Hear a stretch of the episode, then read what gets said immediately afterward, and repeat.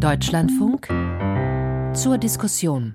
Am Mikrofon begrüßt Sie Thilo Kessler. Ich wünsche Ihnen einen schönen guten Abend. Es läuft ziemlich gut für Wladimir Putin, folgt man jedenfalls seinen Worten auf der jüngsten Pressekonferenz. Das Fazit seiner Selbstdarstellung dort, militärisch ist er der Ukraine haushoch überlegen. Die Ukraine sieht er klar in der Defensive. Wirtschaftlich zeigen die Sanktionen bei weitem nicht die vom Westen erhoffte Wirkung. Und politisch ist er keinesfalls isoliert, wie man auch aus seinen Bemühungen schließen kann, neue Partner zu finden, die ihm Öl und Gas abkaufen und im Gegenzug Waffen und Munition liefern. Der russische Präsident tut also alles, um sich aus der Schlinge der Kriegsfolgen zu winden und seine Partner auf eine neue Allianz einzuschwören, die ein gemeinsames Ziel hat, nämlich dem Westen zu schaden und die viel zitierte wertebasierte Ordnung unter US-Führung zu demontieren. Putin und der Anti-Westen, Strategien der Destabilisierung, das ist unser Thema heute Abend.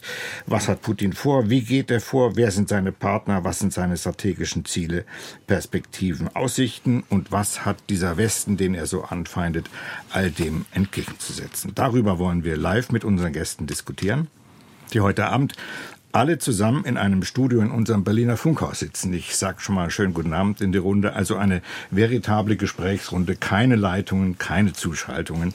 Eine äh, schöne Sache. Ich begrüße unsere ehemalige Russland-Korrespondentin und Osteuropa-Expertin Gesine Dornblüt. Ich begrüße Daniela Schwarzer, Politologin und Vorständin der Bertelsmann Stiftung. Guten Abend. Und ich begrüße Jan Techau, ebenfalls Politologe und Deutschlanddirektor der Eurasia Group. Das ist ein Think Tank. Guten Abend. Guten Abend. Ja, danke, dass Sie sich Zeit genommen haben für uns heute Abend und bereit sind, Ihre Gedanken, Ihr Wissen, Ihre Analysen mit uns in Diskussionen zu teilen. Ich glaube, wir müssen ganz kurz einsteigen mit einer militärischen Lagebeurteilung. Ich glaube, sonst kommen wir, finden wir schlecht in das Thema rein. Wie steht Gesine die Ukraine in diesem zweiten Kriegswinter da? Wie sind die Kräfteverhältnisse? Wie beurteilen Sie die Lage im Augenblick? Also ich glaube, ganz so eindeutig rosig, ähm, wie äh, Wladimir Putin das in dieser Fernsehshow letzte Woche hat glauben machen, ist die Sache nicht. Es ist ein Stellungskrieg jetzt. Es bewegt sich wenig. Das liegt daran, dass einerseits beide Seiten sehr starke Verteidigungslinien aufgebaut haben. Vor allen Dingen Russland hatte Zeit dazu. Das liegt ähm, auch daran, dass beide Seiten erschöpft sind, wobei Russland mehr Mann und mehr Munition zurzeit zur Verfügung mhm. hat und dementsprechend tatsächlich an mehreren Stellen an dieser sehr langen Front tatsächlich die Initiative hat und gerade auch im Vorteil mhm. ist. Es gab so die letzten Wochen immer einen Punkt, da haben einige Hoffnungen drauf gesetzt nochmal für die Ukrainer. Das ist nämlich eine Querung des Dnipro-Flusses. Da ist es den Ukrainern gelungen, auf das russisch besetzte Ufer vorzudringen mit einigen hundert Soldaten. Da gab es aber zum Schluss auch für die Ukrainer jetzt zuletzt eher negative Nachrichten und die Hoffnung, dass von da aus jetzt nochmal eine große Offensive, jetzt gerade auch im Winter, Richtung Krim starten könnte. Das ähm, hat sich nicht bewahrheitet, ist auch unrealistisch. Man muss ganz kurz noch dazu noch natürlich im Auge haben, also jenseits der Ereignisse direkt an der Front gibt es den Luftkrieg. Da hat ähm, die Ukraine einige Erfolge gehabt, weil sie nämlich die Schwarzmeerflotte zurückgedrängt hat, eine ganze Ecke.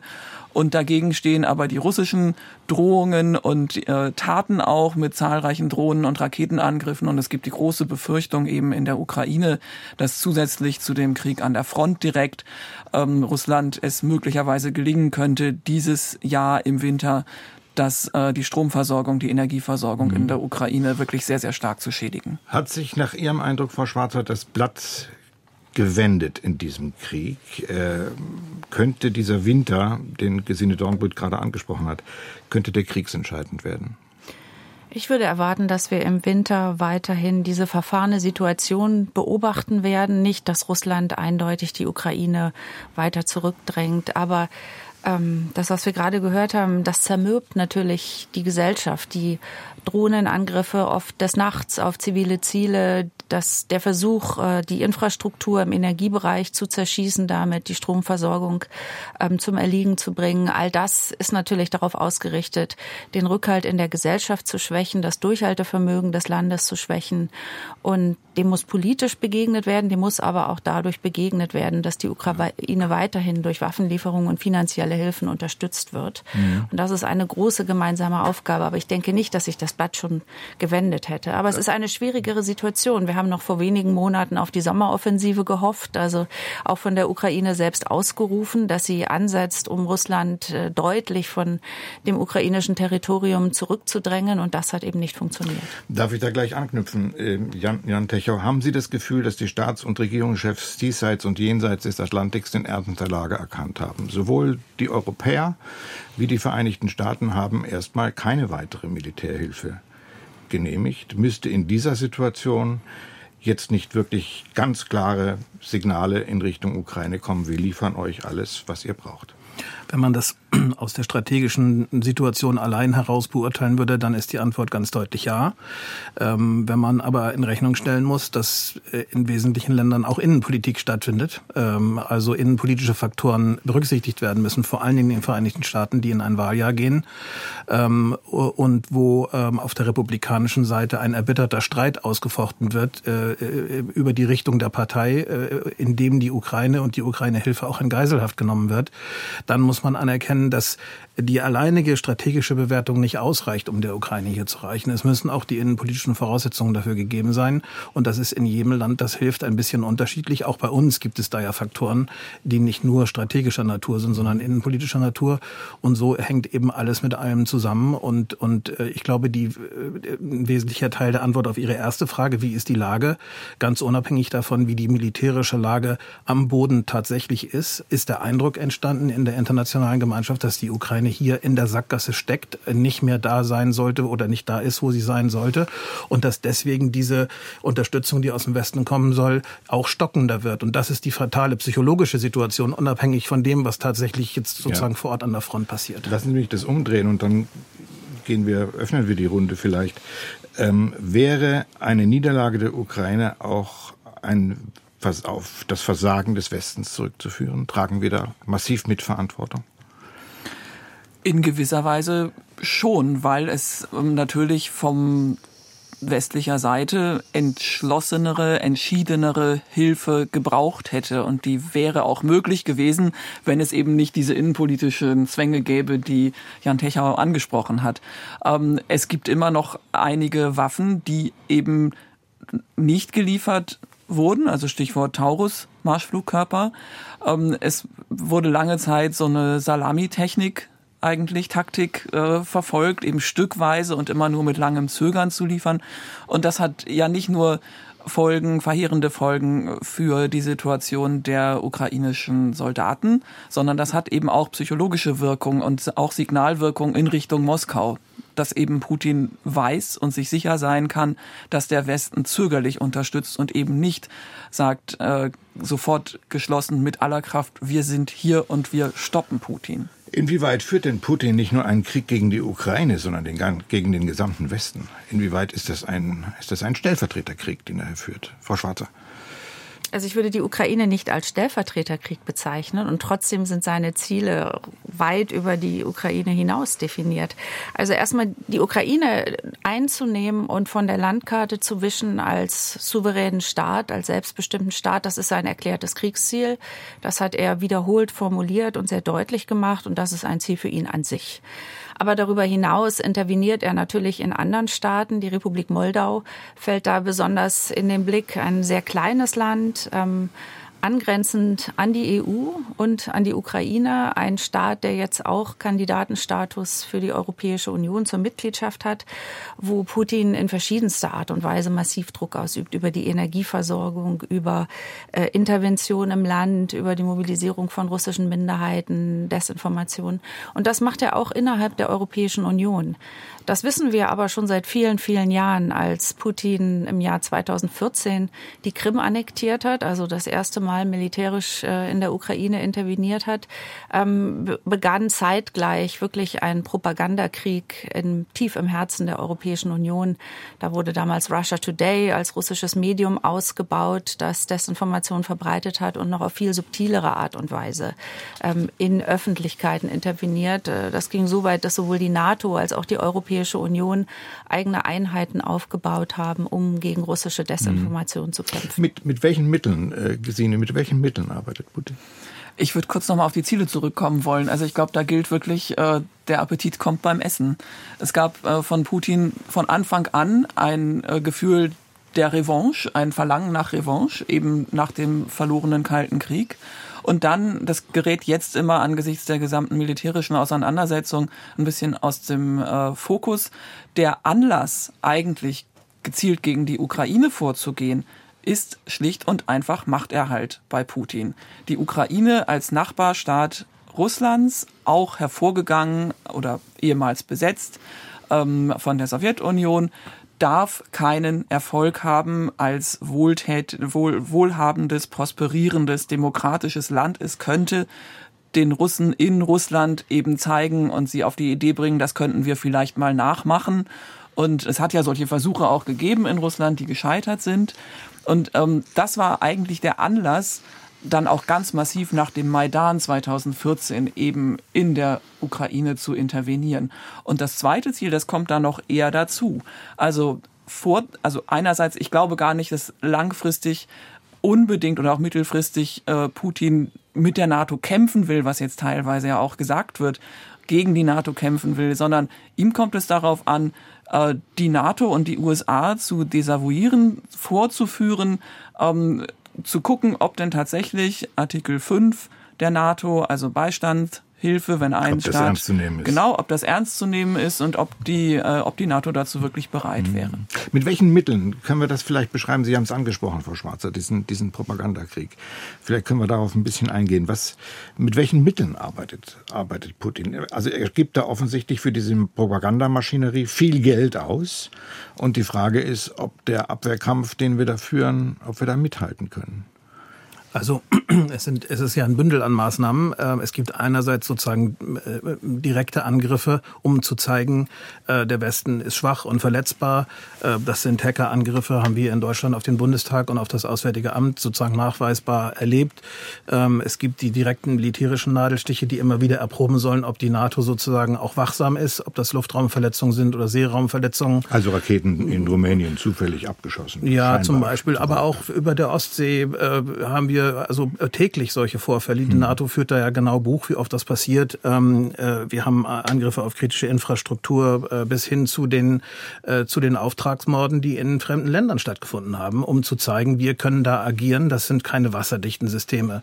Oh, das ist sozusagen einmal der direkte Angriff. Dann ist aber auch ganz wichtig und zentral sozusagen die, die, die, die Ausnutzung der offenen Flanke der offenen Gesellschaft, dass dies eben offene Systeme sind, in denen letztlich Messaging nicht kontrolliert werden kann. Das heißt, hier werden zweifelhafte Botschaften reingepflanzt, hier werden äh, Desinformationskampagnen gefahren. Deutschland ist da ein ganz zentraler Ort, weil Deutschland sozusagen der, eigentlich der wichtigste Markt ist, den man in Europa besetzen muss aus russischer Sicht.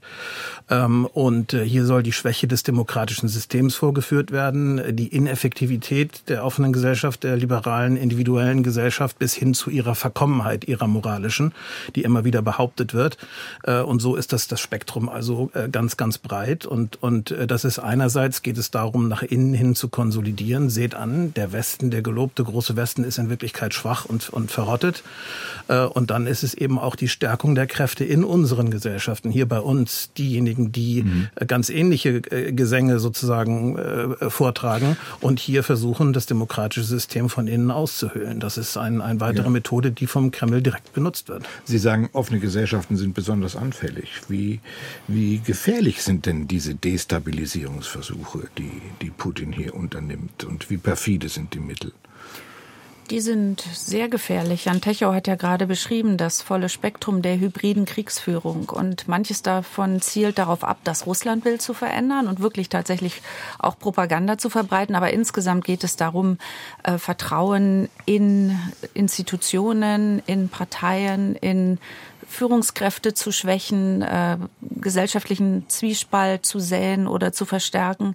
Deshalb ergreifen auch äh, russische Propagandamaschinen eben nicht nur russlandbezogene Themen, sondern zum Beispiel ähm, konnte man Netzwerke auf, äh, aufdecken, wo es zum Beispiel um, um Impfthemen ging oder auch um Migrationsthemen. Also alles, was in der Gesellschaft für Kontroversen sorgt, wird dann überspielt, überspitzt und soll einfach Zwietracht sehen. Mhm.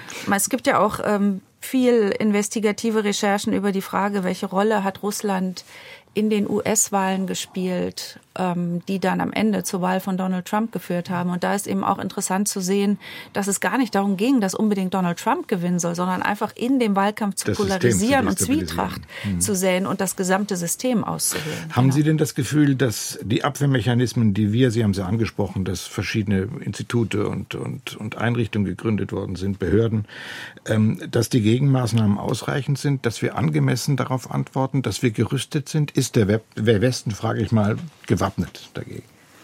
Naja, das Grundproblem ist natürlich zum einen, dass sich Russland Mechanismen zu eigen macht und davon profitiert, die unseren Rechtsstaat ausmachen. Also zum Beispiel ähm, gegen Sanktionen klagt und ähm, ganz offen sagt, äh, ja, das ist der Rechtsstaat, das Recht gilt für alle, also gilt das auch für uns. Ähm, es gibt so eine Initiative, die kürzlich auch äh, in der deutschen Presse erwähnt wurde, vielleicht doch konsequenter Artikel 18 Grundgesetz anzuwenden. Grundrechte verwirkt derjenige, der einschlägig einschlägige äh, Rechte, also zum Beispiel Pressefreiheit, Versammlungsrecht und so weiter, Meinungsfreiheit, benutzt, um der Demokratie zu schaden. Und es äh, mir scheint manchmal, dass man das konsequenter auch und mutiger anwenden muss tatsächlich mhm. ähm, und nicht von vornherein immer sagen muss, ja, wir haben Demokratie, wir haben Meinungsfreiheit. Natürlich, solange das vom Grundgesetz äh, gedeckt ist, ist das natürlich richtig. Ähm, aber manchmal muss man vielleicht auch etwas mutiger dann auch diese Instrumente, die auch Instrumente der Demokratie sind, anzuwenden. Äh, ich, also ich glaube, wir müssen das ein bisschen ins Verhältnis setzen. Ich stimme zu, dass diese Angriffe auf die offene Gesellschaft äh, äh, gefährlich sind. Aber man muss auch sagen, dass sie nur zum Teil verfangen. Also es ist jetzt nicht so, dass hier sozusagen ganz große Propagandasiege äh, Russlands eingefahren werden in großem Stil. Vieles von dem wird ignoriert, manches von dem äh, wird auch sofort eingefangen. Ähm, ich glaube, die größere Bedrohung, wenn wir sozusagen von Putin gegen den Westen sprechen, ähm, ist vielleicht nicht diese äh, Baustelle, so unverfroren und, und schmerzhaft sie auch oft ist. Ich glaube, wir müssen zurückschauen auf die Ukraine, ähm, auf diesen Angriff. Wenn das ein russischer Feldzug äh, wird, der gelingt, wird sich das strategische Mächteverhältnis in Europa auf eine Art und Weise verändern, die uns äh, hier massiv unter Druck setzen wird. Äh, und wenn man das dann potenziell in Kombination noch mit, mit Verwerfungen innerhalb der NATO, beispielsweise eine zweite Trump-Präsidentschaft sieht, dann haben wir hier eine, eine ganz andere strategische Situation. Dagegen sind diese Angriffe auf die offene Gesellschaft, die dann eben doch oft nicht erfolgreich sind, glaube ich, das hm. nachrangige Problem. Und eine ich glaube, das, ja. wenn ich darf, und ich glaube, das wichtigste Instrument oder was wirklich nötig ist, ist Aufklärung. Aufklärung, weil doch das Unwissen in Deutschland und auch in, ich glaube allgemein in, in gerade in Westeuropa über Russland, auch über den Charakter dieses Regimes, auch über den Charakter der Gesellschaft, ähm, sehr gering ist. Und deswegen verfangen eben auch teilweise diese, diese Mythen, die aus dem Kreml verbreitet werden. Jetzt gibt's ja eine neue Offensive, Stichwort Russophobie. Also was mir zum Beispiel seit Jahren äh, von, von Putin-Anhängern vorgeworfen wird, ist natürlich Quatsch, aber ähm, es ist sogar in Vorbereitung möglicherweise wird es ein Gesetz geben in Russland, Ausländer zu verurteilen, die Russland kritisieren, mit dem Stichwort gerade auf der Basis, sie seien russophob. Das ist ein, ein Schlagwort der russischen Propaganda der letzten das Jahre. Ist Stimmungsmache. Und äh, das ist Stimmungsmache und da hilft einfach nur Aufklärung und da müssen wir, glaube ich, alle miteinander mehr leisten. Einerseits ähm, eben über Feinde der Demokratie aufzuklären, andererseits aber auch über die Vorzüge der Demokratie aufzuklären. Wissen wir eigentlich, wer seine Transmissionsriemen sind? Äh willige Helfer, die ihm die dankbar Verschwörungstheorien aufgreifen, sie weiter verbreiten, sie die Maschinerie vorwärts treiben. Ja, es gibt in der offenen Gesellschaft äh, jede Geschmacksrichtung in der öffentlichen Debatte und dann eben auch solche Leute, die bei uns in Deutschland ähm, solche Botschaften verstärken und, und aufnehmen und, und ihren eigenen Twist geben, ob das äh, innerhalb von Parteien ist, ich will ja jetzt gar keine Namen nennen, äh, oder in der Publizistik ähm, oder natürlich über entsprechende Social-Media-Netzwerke, die dann zum Teil gar nicht öffentlich einsichtlich, einsichtig sind, wo solche Dinge äh, verstärkt äh, und, und und, und sozusagen aufbereitet werden, um in Deutschland Wirkung zu entfalten. Ähm, und und äh, wir alle kennen äh, einige dieser Figuren, die diese Dinge weitertragen, wo man den Putin-Sound direkt raushören kann. Ähm, das ist am Ende aushaltbar, weil die offene Gesellschaft das aushalten muss. Das gehört zur Meinungsfreiheit. Die Frage ist immer, wann kommt der Punkt, an dem das gefährlich wird und an dem die Desinformation, die verbreitet wird, äh, so überhand nimmt, dass man kaum noch dagegen ankommt. Ich glaube nicht, dass wir an diesem Punkt sind, aber wachsam darf man da gerne sein. Sie hören den Deutschlandfunk. Unser Thema ist in der Diskussion Putin und der Westen, Strategien der Destabilisierung. Es diskutieren Gesine Dornblüt, Osteuropa-Expertin, Daniela Schwarzer, Politologin und Vorständin der Bertelsmann Stiftung und Jan Techau, gerade gehört, Politologe von der Eurasia Group in Deutschland. Frau Schwarzer, ähm, wir haben jetzt gesprochen über diese Propagandamaschine, die, die äh, Putin immer wieder startet. Ähm, er ergreift aber auch politisch die Initiative und versucht, sich aus der Isolation zu befreien. Äh, man müsste eigentlich mal den, den Flugplan von Herrn Lavrov sich vornehmen und mal gucken, wie, wohin der überall friedlich liegt. Äh, Pyongyang, Teheran. Ähm, wie nehmen Sie das wahr? Bildet er eine Allianz? Plant er tatsächlich eine anti-westliche Gegenallianz? Denke, Allianz wäre übertrieben, denn das würde ja bedeuten, es gibt ein wirkliches strategisches gemeinsames Ziel. Aber was er definitiv macht, ist in die bilateralen Beziehungen Russlands seit vielen Jahren eigentlich schon zu investieren, um sich genau äh, in dem Szenario, in dem er jetzt ist, nämlich vom Westen massiv sanktioniert, weniger verwundbar zu machen. Und was man eben sieht seit Beginn des Krieges, 24. Ähm, Februar 2022, der politische Westen hat sehr schnell reagiert mit umfassenden Sanktionspaketen und Russland ist nicht so stark geschwächt worden, wie man das vielleicht gehofft und erwartet hätte. Und das liegt eben zum Teil daran, dass bereits vorgearbeitet wurde. Russland hatte sich wirtschaftlich ein Stück weit unabhängiger gemacht. Auch das war vorangekündigt. Auch nach der Annexion der Krim hat er da die ersten Visionen entworfen. Und er hat Beziehungen beispielsweise zu China gestärkt. China nimmt ihm jetzt äh, fossile Energie ab, die der Westen nicht mehr kauft. Äh, das ist für China vorteilhaft. Es wurde jetzt eine neue Pipeline gebaut äh, von Sibirien nach China. Ähm, das ist für beide Seiten eine Win-Win-Situation. China passt dabei sehr deutlich auf, dass es nicht offensichtlich äh, Waffenlieferungen oder Kriegsgerät Russland zur Verfügung stellt, weil es dann selber Sanktionen fürchten müsste. Aber dass zum Beispiel viele Lastkraftwagen aus China nach Russland importiert werden, ist belegt. Da kann man jetzt schwer was gegen tun, aber man sieht eben, wie Putin sich vorbereitet hat auf diese Und hinzu Situation. kommen ja Partner, die in einer vergleichbaren Situation sind. Wenn ich mal an, an Nordkorea denke, wenn ich äh, an Iran denke, beide sind auch Länder, die mit Sanktionen zu tun haben. Ähm, er hat da aber überhaupt keine Hemmungen, sich mit, mit diesen Partnern, die ja nun nicht das Beste, den besten Leumund haben, zusammenzutun. Nein, ich glaube, die Reputationsfrage ist für Putin schon seit einiger Zeit erledigt. Das ist für ihn nicht mehr zentral. Ähm, diese Form der Anerkennung, die er vielleicht am Anfang noch sehr stark angestrebt hat, äh, das ist vorbei. Also spätestens mit diesem Feldzug in der Ukraine ist das erledigt. Man muss einerseits sagen, es ist eigentlich ein diplomatisches Desaster. Die besten Freunde Russlands sind Iran, Nordkorea, Venezuela äh, und vergleichbare Länder. Das ist jetzt nicht die allererste Liga diplomatisch auf der Welt. Ähm, andererseits kann man sagen, dass mit geringen Mitteln, mit geringen Investitionen hohe geopolitische Hebelkraft erzeugt wird. Mit einer kleinen militärischen Intervention, vergleichsweise klein in Syrien, hat sich Putin zum Beispiel in der Region äh, wieder zu einem zentralen Akteur gemacht. Ähm, und und äh, so muss man dann eben betrachten, äh, aus, aus unserer westlicher, äh, aus westlichen Sicht ist das äh, diplomatisch nicht wirklich satisfaktionsfähig. Andererseits, äh, wenn es darum geht, diese Schwächungen vorzunehmen, Allianzen zu bauen, die dann vielleicht auch nur ad hoc bei einzelnen Themen existieren, wo man den Westen dann schwächen kann, wo man in der UNO bestimmte Dinge äh, äh, mit einer Sichtbarkeit äh, hinterlegen kann, ähm, äh, das ist nicht so erfolglos. Also das funktioniert schon einigermaßen. Das ist ein interessanter Gedanke. Er zielt spielt er also auch mit, indem er diese, diese Hilfskräfte sammelt. Ähm, das Wort Allianz lehnen Sie ja ab, Frau Schwarze, aber ähm, versucht er tatsächlich auch Stimmen, das, das Abstimmungsverhalten in der UNO zu beeinflussen? Welche Hebel hat er in der Hand mit, mit diesen Partnern? Das ist ganz interessant. Es gab in seiner Fernsehshow letzte Woche gab es eine Frage von einem türkischen Journalisten nach äh, dem Krieg in Gaza. Und da ist es ja so, dass Putin sich ähm, ausdrücklich nicht sofort dezidiert solidarisch mit Israel erklärt hat, sondern er hat ja weiter Kontakt mit der Hamas.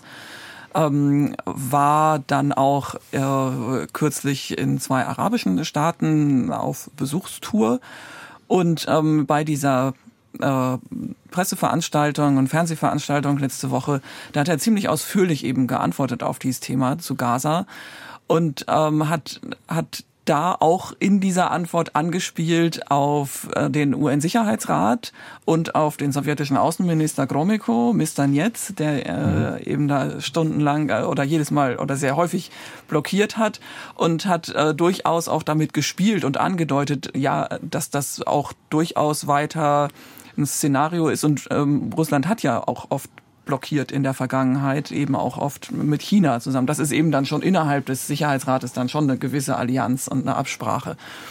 Äh, profitiert er von dem Gaza-Krieg? Ja, er profitiert indirekt, ähm, indem der Gaza-Krieg äh, einen weiteren Baustein in, westlich orientierter, Amerika orientierter äh, Gruppierung, so Israel in diesem Fall massiv unter Druck setzt, äh, in ein moralisches Dilemma stürzt, das kaum auflösbar ist, äh, mit dem sich Amerika unmittelbar direkt verbunden fühlt und die Europäer zu einem gewissen Grad auch. Und hier sozusagen den Stresslevel zu erhöhen für den Westen, für die Amerikaner über die israelische Schiene ist sicherlich in Putins Interesse. Mhm. Und das lenkt natürlich von der Ukraine auch ab. Es lenkt davon ab, aber er sammelt natürlich auch Pluspunkte bei all denen Staaten, die ähm, sich gegen Amerika wenden und die die USA als imperialistisch und als Weltpolizist kritisieren. Hm. Und das ist dann natürlich auch wiederum wichtig für Russland bei bestimmten Abstimmungen, zum Beispiel über Russlands Angriffskrieg gegen die Ukraine. Würden Sie sagen, Frau Schwarzer, unterm Strich ist die, die westliche Strategie äh, Wladimir Putin zu isolieren, gescheitert? Ich meine, er hat ja er baut ein dichtes Netz an Kontakten auf. Er hat eine kleine Gruppe von Staaten um sich, mit denen er die Wirtschaftsbeziehungen vertieft hat, mit denen er sich koordiniert in den Vereinten Nationen, die auch gemeinsam darüber nachdenken, wie sie die globale Ordnung über die Vereinten Nationen hinaus, also die westliche Prägung der globalen Ordnung schwächen können. Da gibt es ein ganz interessantes Papier von Xi Jinping und Wladimir Putin vor Beginn dieser Phase des Krieges veröffentlicht, Anfang 2022, wo beide ihre Vision darlegen von einer autoritär geprägten globalen Ordnung, wo sie letztendlich äh, der, der jetzigen oder der noch existierenden Weltordnung, die nach dem Zweiten Weltkrieg in, unter amerikanischer Prägung entstanden ist, die Legitimation absprechen. Und was man eben sieht, ist, dass an vielen Stellen sehr aktiv an neuen, vor allem regionalen Strukturen gearbeitet wird. Oft hat der China seine Hände ganz stark mit im Spiel und, und Russland macht da aber auch mit. Was man aber auch sehen muss, bei all dem, was, was äh, Russland gemacht hat mit den Beziehungen, dem Beziehungsgeflecht, das es ausgebaut hat, an sich ist es da nicht richtig in einer guten Lage, wenn man sich allein die Machtasymmetrie zwischen Peking und Moskau anschaut. Also Russland ist da ganz eindeutig Juniorpartner von China, braucht China im Moment und China kommt das auch zunutze. Aber ob da wirklich Russland nur von profitiert hat von der jetzigen Situation, das würde ich sehr in Frage stellen. Ich glaube, das das, ja. ist ein, das ist ein ganz wichtiger Punkt. Also in den Wirtschaftsbeziehungen zum Beispiel, da ist äh, Russland ganz klar der kleinere Bruder. Also China investiert Koch kaum. Kellner, kann man das sagen? Kann, kann man sagen. China äh, investiert kaum in Russland. Und ähm, es ist auch so, das äh, klang jetzt so, so an, als sei, sei Putin der absolute Gewinner. Also und die, und die Sanktionen hätten gar nichts gebracht. Das ist ja nicht so. Die Sanktionen wirken eben sehr langfristig. Russlands Wirtschaft ist schon geschwächt, was jetzt Russland an Wirtschaftswachstum aufzieht, aufzählt und auch letzte Woche äh, genannt hat, die Zahlen, das ist natürlich auch ein aufgeblähtes Wirtschaftswachstum. Die Inflation ist mindestens bei 7,5 Prozent. Ähm, Russland pumpt enorme Gelder in den Rüstungshaushalt, auch ähm, in die verschenkt äh, Sozialleistungen, muss das jetzt auch in, vor der, vor der ja, ich weiß nicht, ob man von Wahl sprechen sollte äh, im März in Russland, muss das natürlich auch noch weiter verstärken.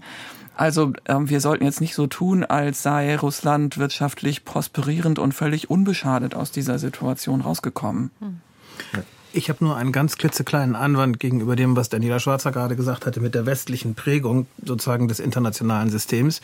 Ich glaube, der zentrale Angriffspunkt äh, ist, äh, ist das, was der Universalismus eigentlich ist. Universelle Menschenrechte.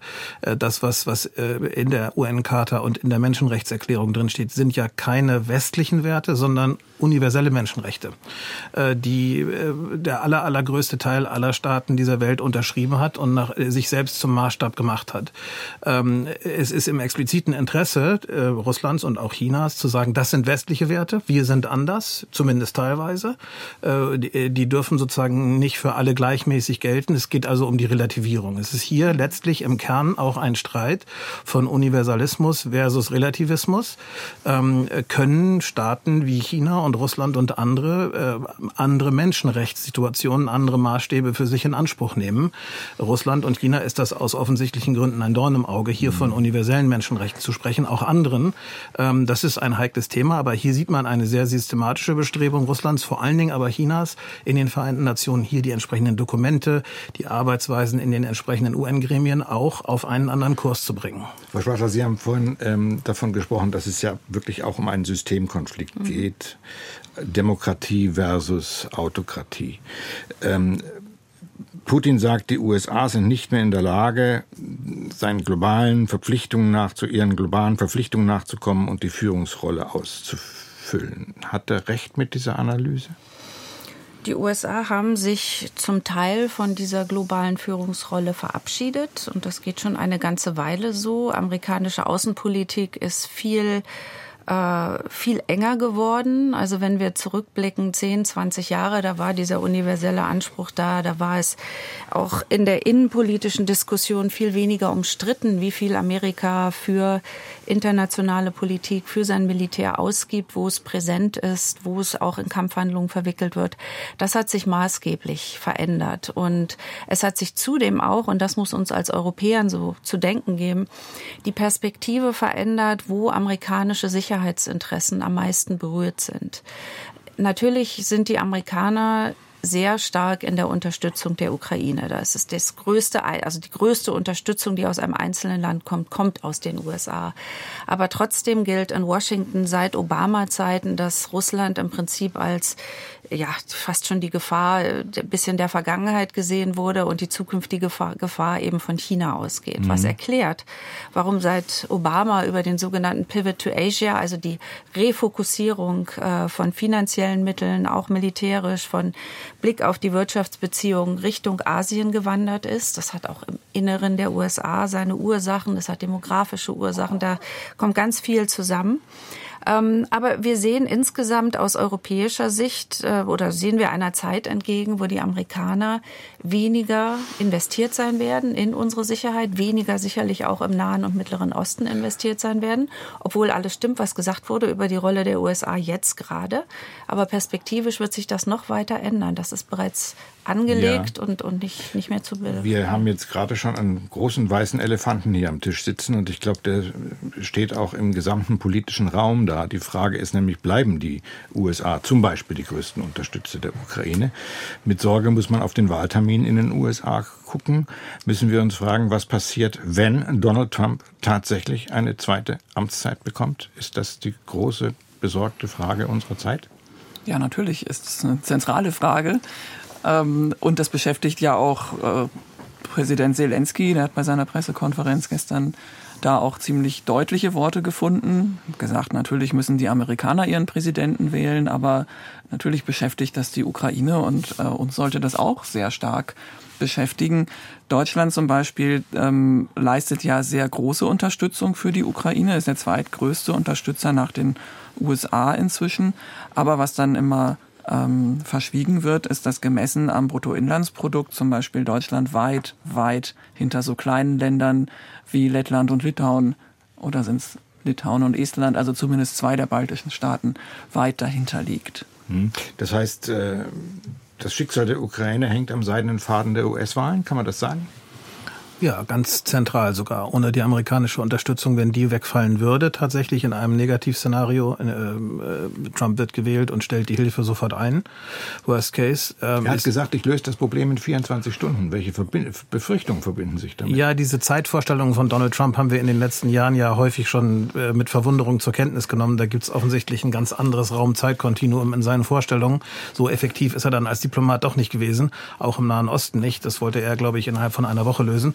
Ähm, äh, aber das, äh, um das auf die, auf die Ukraine zurückzuführen, wenn diese amerikanische Unterstützung ausbleibt, dann kann die Ukraine auf Dauer ihren äh, Abwehrkampf äh, und vielleicht sogar ihren Rückeroberungskampf ihrer verlorenen äh, Gebiete dann sozusagen nicht durchhalten. Das ist nicht möglich. Es geht dabei ja nicht nur um militärische Hardware, es geht dabei um, um, äh, um Aufklärungsdaten, äh, äh, um das, was die Führung von Streitkräften im Feld in Echtzeit, was in einem Drohnenkrieg zentral ist, überhaupt erst möglich macht.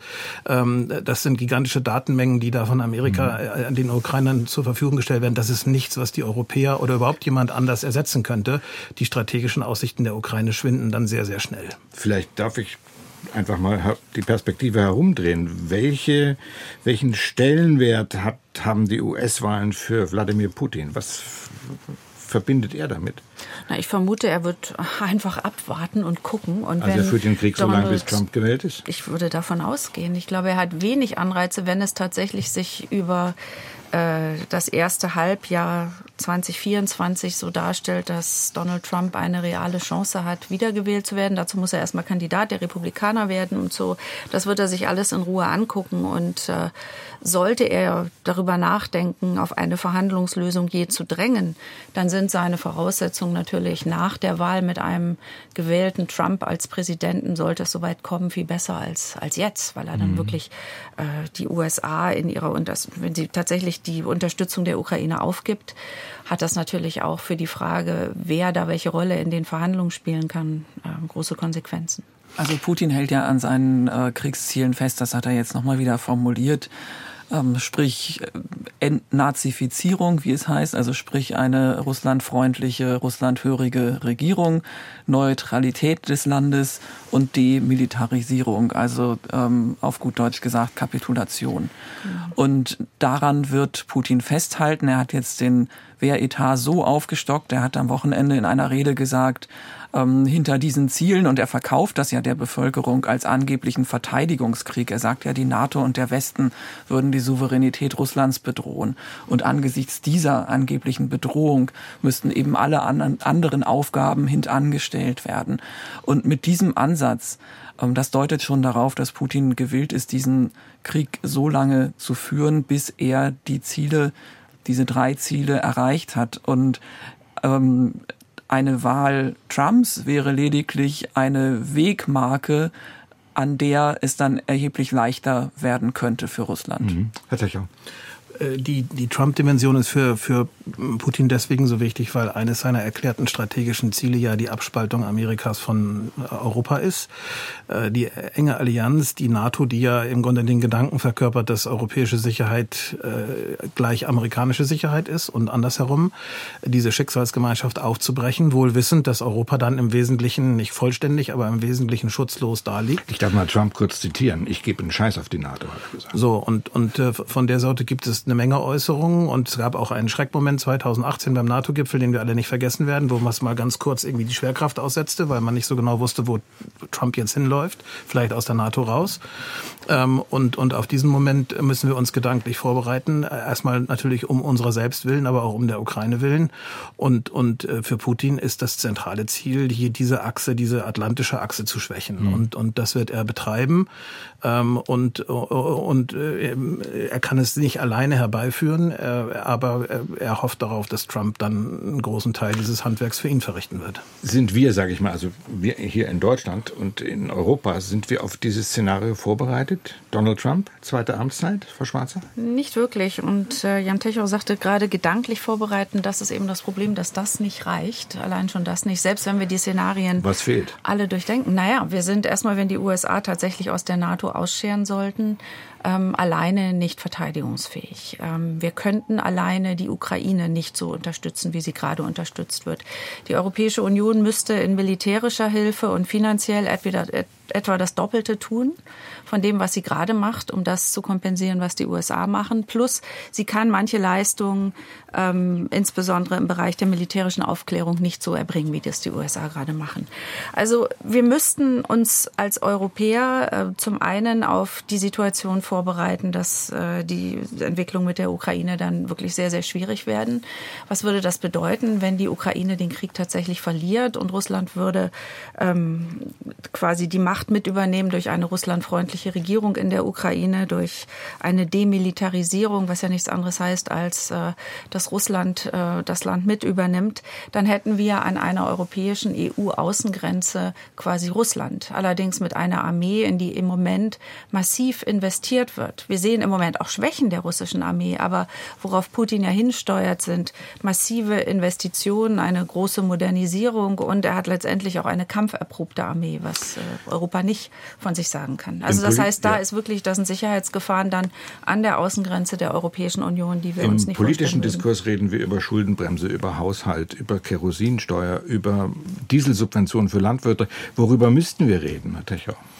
Na, wir müssen reden von der Frage, ob, äh, ob der, ich nenne das immer den europäischen strategischen Markt, den Sicherheitsmarkt Europa, ähm, ob der wieder aufgeht. Im Moment ist er geschlossen, weil klar ist, wer ihn schützt, nämlich im Wesentlichen Amerika mit seiner Extended Deterrence inklusive nuklearer Abschreckung.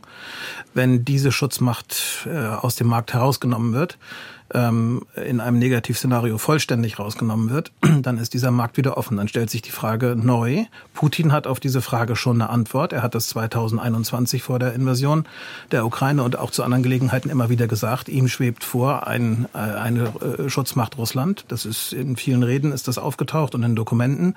Ähm, eine Ausweitung der russischen Einflusszone bis an den Rhein das sind alles so Spielchen, die da äh, gedanklich ja. auf russischer Seite durchgespielt werden. Wir müssen uns darauf gefasst machen, dass wir dann in einer, in einer strategischen Situation sind, in der wir nuklear erpressbar sind, ähm, in der wir einen Teil unserer Souveränität einbüßen, indem wir in wesentlichen Fragen nicht mehr zuerst in Washington, sondern vielleicht zuerst in Moskau anrufen müssen. Und dann ist sozusagen hier äh, eine, eine Lage eingetreten, die wir uns bisher in den letzten 80 Jahren nicht mehr vorstellen mussten. Um den langen Schatten noch ein bisschen zu verlängern, Gesine Dornblüt, ähm, in einem Punkt ist ja Putin auch erfolgreich, nämlich in der Spaltung der EU. Da saß nun mit Orban plötzlich am Gipfel praktisch Wladimir Putin am Tisch. Ja, das ist richtig. Und äh, was ich erschreckend finde, ist, dass alle so tun, als sei das Rausgehen und äh, nicht abstimmen von Orban ein, ein großer Erfolg gewesen. Also das war das war ein Kaschieren äh, des Problems, aber das Problem ist ja damit nicht gelöst und das beunruhigt mich. Hm. Ähm, Frau Schwarzer, wenn Sie, ich gucke auf die Uhr, wenn Sie Politik machen würden, was würden Sie sagen, müsste jetzt als erstes getan werden, mit Blick auf eine Bedrohungslage, die wir jetzt, glaube ich, ziemlich deutlich gezeichnet haben? Was würden Sie erwarten? Wir müssten in der Europäischen Union in Verteidigungsfragen noch viel enger zusammenarbeiten, denn wir geben ja insgesamt viel Geld aus, äh, alle EU-Staaten zusammen. Das ist nicht zu vernachlässigen. Wir müssten das Geld viel intelligenter ausgeben, die Zusammenarbeit der Streitkräfte verbessern, die Mobilität auf unserem Kontinent. Wir müssten viel stärker gemeinsam in Forschung und Entwicklung gehen, denn Europa hat ja Riesenstärken. Wir sind einer der größten Märkte in der Welt. Wir haben eigentlich Innovationskraft, wir haben gute, äh, gute Forscherinnen und Forscher. Und das zusammenzubringen, noch viel entschiedener und zu sagen, wir sind ein großer Raum, den nicht nur ein Markt verbindet, sondern auch eine wirkliche gemeinsame Wertegrundlage. Ungarn fällt da zum Teil raus, aber nicht die Bevölkerung so sehr wie im Moment der mhm. Premierminister. Aber uns auf diese Stärken zu be fokussieren. Das ist, glaube ich, die große Aufgabe. Jan Techau, 30 Sekunden. Müssten wir auch mehr auf Partnerschaften bauen? Partnerschaften intensivieren, so wie das jetzt Putin ebenfalls tut? Ja, unsere Partnerschaften weltweit sind eigentlich ja ähm, recht gut ausgeprägt. Ich würde den Schwerpunkt noch auf was anderes setzen. Ich würde äh, darauf setzen, dass wir äh, jetzt vorbauen müssen, dass für den Fall, dass Trump käme, wir uns nicht von der ersten Sekunde an als Europäer auseinander dividieren lassen würden. Die europäischen Instinkte sind in einer solchen Situation nämlich sehr unterschiedlich zwischen Appeasement mit Russland und absoluter Gegenhaltung, äh, da gibt's keine europäische Einigung. Und wenn wir die verlieren, dann haben wir sozusagen von vornherein verloren. Das war ein Schlusswort. Ich bedanke mich für diese Diskussion. Wir haben gesprochen über Putin und den Westen, Strategien der Destabilisierung. Meine Gäste waren Gesine Dornblüt, Osteuropa-Expertin, Daniela Schwarzer, Politologin, Vorständin der Bertelsmann Stiftung und Jan Techau von der Eurasia Group in Deutschland. Am Mikrofon war Thilo Kössler. Ich danke Ihnen allen für Ihr Interesse und wünsche Ihnen und uns einen angenehmen Abend.